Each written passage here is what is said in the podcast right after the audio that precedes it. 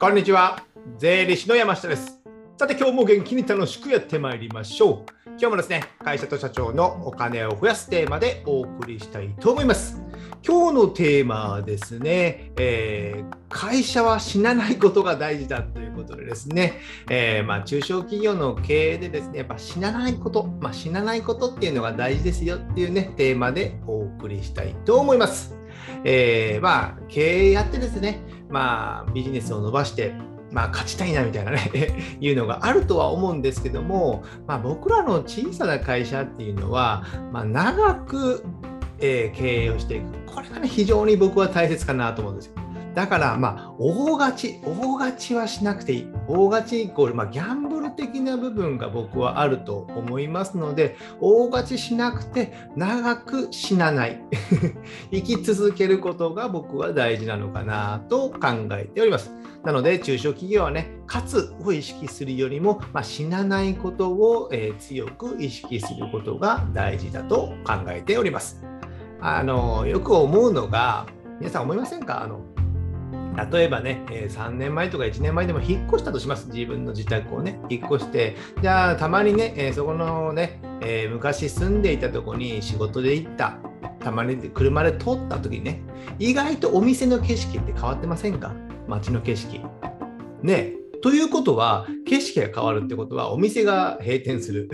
ま入れ替わりするっていうことがあるので、やっぱね、それぐらい死んでる会社やお店って多いんですよ。多い。まあ、僕の仕事柄ね、そういうのを見ることも多いので、えーまあ会社付き合いが多いからですね。あるんですけども、やっぱ死んでる会社って結構いますので、まあ、3年持つ、5年持つ会社で、まあ、まあ少ないですよ。30%、50%とかでね、どんどん減っていきますんで、やっぱ死なないこと、これをね、結構強く意識していただけたらなと思います。じゃあ死ぬとは何ですか？みたいな。死ぬとはね、なんかね、変な話になりましたのけども、あの会社が死ぬ。まあ、会社の死ぬというのは、イコール、ま、倒産ってことですね。会社の経営ができなくなるってことです。じゃあ、倒産って何ですかってなると、倒産の原因っていうのは、えー母さん。母さんではありません。母さんでも姉さんでも兄さんでもなく、倒産の原因はお金がなくなること。お金、お金が尽きることが、えーで倒産するっていうことです。あの2008年ぐらいでしたね、リーマンショックとかがありましたけども、ああいう時はですね、まあ、お金がなくなるから黒字でも会社が会社には利益が出てても、えーお金がなくなることによって倒産するっていうのがね、上場上場企業も相次いだんですけども、やっぱお金がなくなることなんですよ。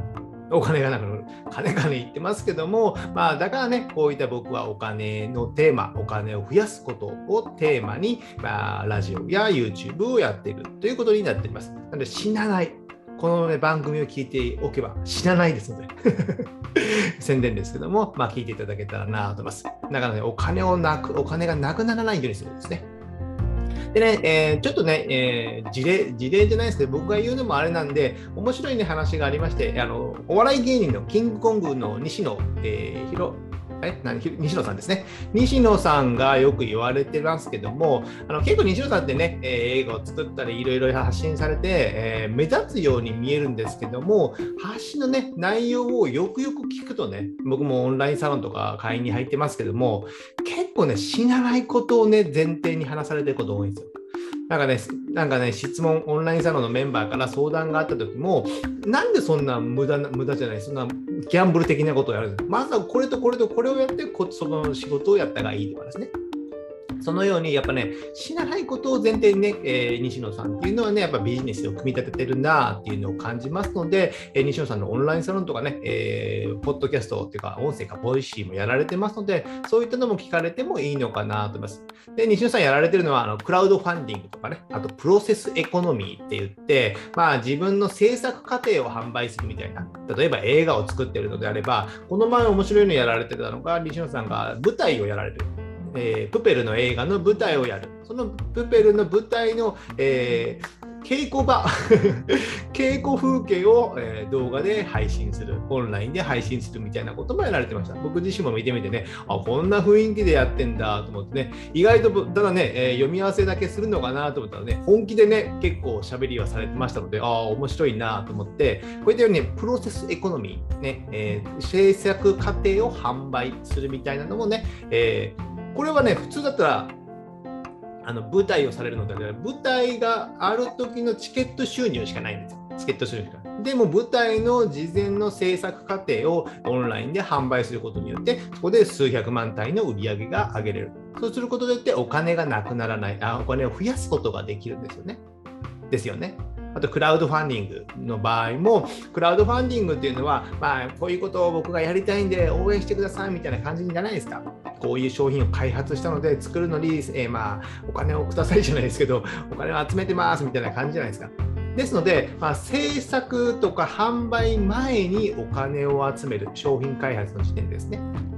そうすることによってお金が集まったから、えー、商品開発や販売ができる、製造ができるってことなんですね。ということは、えー、お金がなくなってないんですよ、会社のですね。このように、まあ、死なないような戦略をクラウドファンディングやプロセスエコノミーとかですね、えー、考えて取り入れるのも良いのかなと思います。あと概要欄にね、プロセスエコノミーの本とかのリンクもあっておりますので、ちょっとこちらも見ていただけたらなと思います。やっぱ西野さんはね、よくいろいろね、僕もね、えー、情報キャッチしてますけども、やっぱ新しいね、えー、課金、新しい、ここで今まではお金を、えー、お客さんからもらっていなかったのに、えー、新しいものに課金をしてる。課金っていうのは悪い意味ではなくてですね、こういう需要があるんじゃないかということを生み出しているのは、やっぱそれはかっこいいなと毎度思いますよね。でこのようにですね、死なない戦略が大事なんですよ。死なない戦略。でよくね、僕もね、えー、まあ、税理士という仕事をしていますので、まあ、税金やお金の企業の相談っていうのを受けるんですけども、もうね、意外と博打する人が多い多い。多すぎですよ。なんかのね、えーデザート、スイーツ系のね、FC をやるとかね。今までスイーツ系やったことないじゃないですか、あんたみたいな。営業やってたみたいなんですね。で、なんかのビジネスを作るって言っても、それ軌道に乗り乗り、なんか5年かかるんじゃないですか、みたいな。需要があったとしてもですね。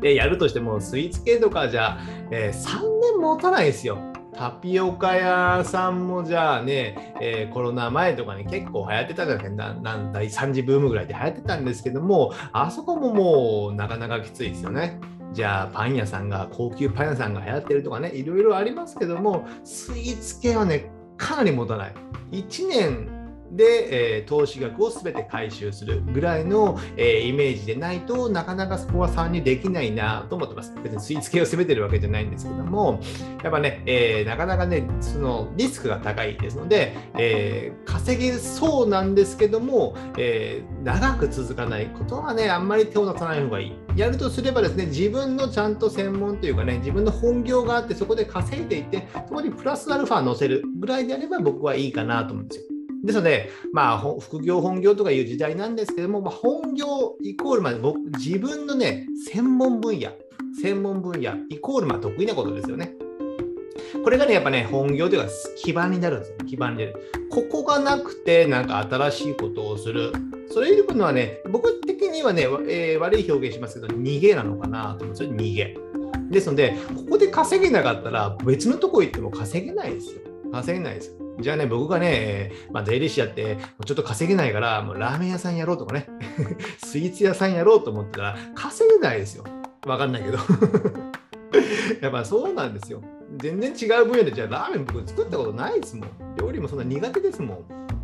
ですので、そういうところにね、逃げてしまうとあんまりよくありませんので、まずは自分のところでちゃんと稼げるようになって、そこの収益の売り上げの基盤を作る。基盤を作って新しいことをやる。で、僕も自身もね、このね、ラジオ、ポッドキャストやったり、音声、動画で配信したりとかですね、今ブログでも発信してますけども、やっぱそれは本業の、ま税務顧問というものがあって、で、そこは僕の、ま専門分野、まあ、得意かどうかわかりませんけども、専門分野であって、まあ、20年近くこの業業界でね、働いていますので、まあ、そこで一応安定安定収入まではないですけども、まあ、生活できるギリギリぐらいはあると。そうなれば、まあ、こういったことを新しいことにもチャレンジできるっていうことになるんですよ。ここをなくしてね、えー、なんか変なところに攻めていくのはいかがなものかなと。そうするとね、やっぱね、死んでしまうっていうことですね。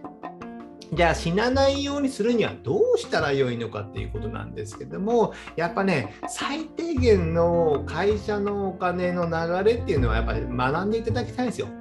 この音声動画で 自分の宣伝するようなんですけどもやっぱ最低限知識がないとなんか使ってしまってあれ？なんか意外と残ってないみたいなねそういうことがやっぱあるんですよ。あとね、僕みたいなね、良いパ良いパートナーを持つとかね。そんなことはいいんですけども、やっぱ会社の流れ、お金の流れを学んでし、学べなくてもいいんですけど、知っておくってことですね。自分でお金の流れをこうやってこうやって入ってきて、こうやって今出てってるっていうのを知っておく。あと僕がついもうよく言ってるのは、銀行から借り入れしててはどうですかと。例えばよく言うのが、えー、今50万円しか現金の残高がありませんっていう会社と、じゃあ現金50万だけど、銀行から1000万円借りて1050万円持ってます。でもその1000万円っていうのは借入金ですよ。じゃあ前者の50万円しか持ってない会社と、えー、後者の1050万円持ってる借り入れしてますね。じゃあどっちの会社が強いかっていうと、やっぱ後者の会社が強いんですよ。それはやっぱお金を持ってるからです。じゃあ50万円しかない会社は明日じゃなくて来月の経費払えるかどうか分かんないですよ。人件費払えますか？売上が絶対入ってくるって分かんないですよね。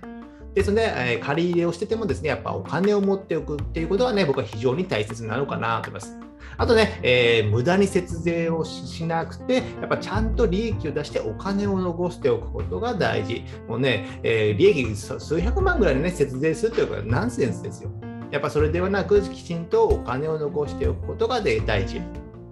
で、ちょっとね、儲かったぐらいで、最後はね、え個人の生活費のレベルを上げない。ここも大事ですね。いきなり家を買わないとか。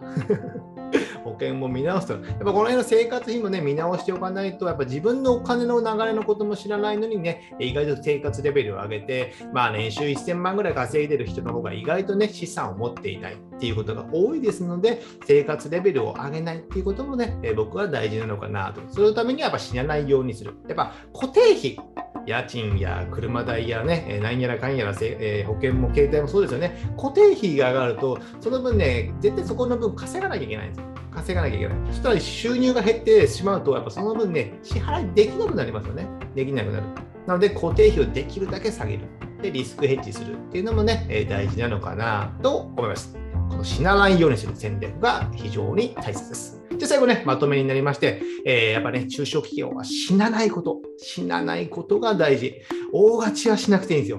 大勝ちはしなくていい。死なないことが大事ですね。えー、でもね、SNS とかね、見ていると、なんか派手なね、芸能人は最近あんまりいませんけども、派手なせ、ね、ことを騒いでる人が多いじゃないですか。でも派手なことをやってる人ほど意外と儲かってませんから。で、もうそういうのね、情報はね、基本的にシャットダウンした方がいいです。僕自身も SNS って、まあ、ほとんど見ないですよ。たまにね、Twitter をちょっと見るぐらいの程度で、ほとんど見ないです。Facebook, Facebook も僕やってないし、その他もほとんどやってないので、まあ、人の情報はあまり見ないことがいいのかなと思います。精神衛生上ですね。あとね、えー、まあ中小企業は基盤としてですね、本業イコールま自分の専門分野、何かしら一つでいいんですよ。一つでいい。そこで安定収入をまずは作作って、で、新しいチャレンジをしていく。まあ、一緒にチャレンジしていくっていうのをね、同時並行でやるのがいいのかなと思います。で、あとはお金の勉強、まあ、ある程度このね、え音声と動画でしていただいて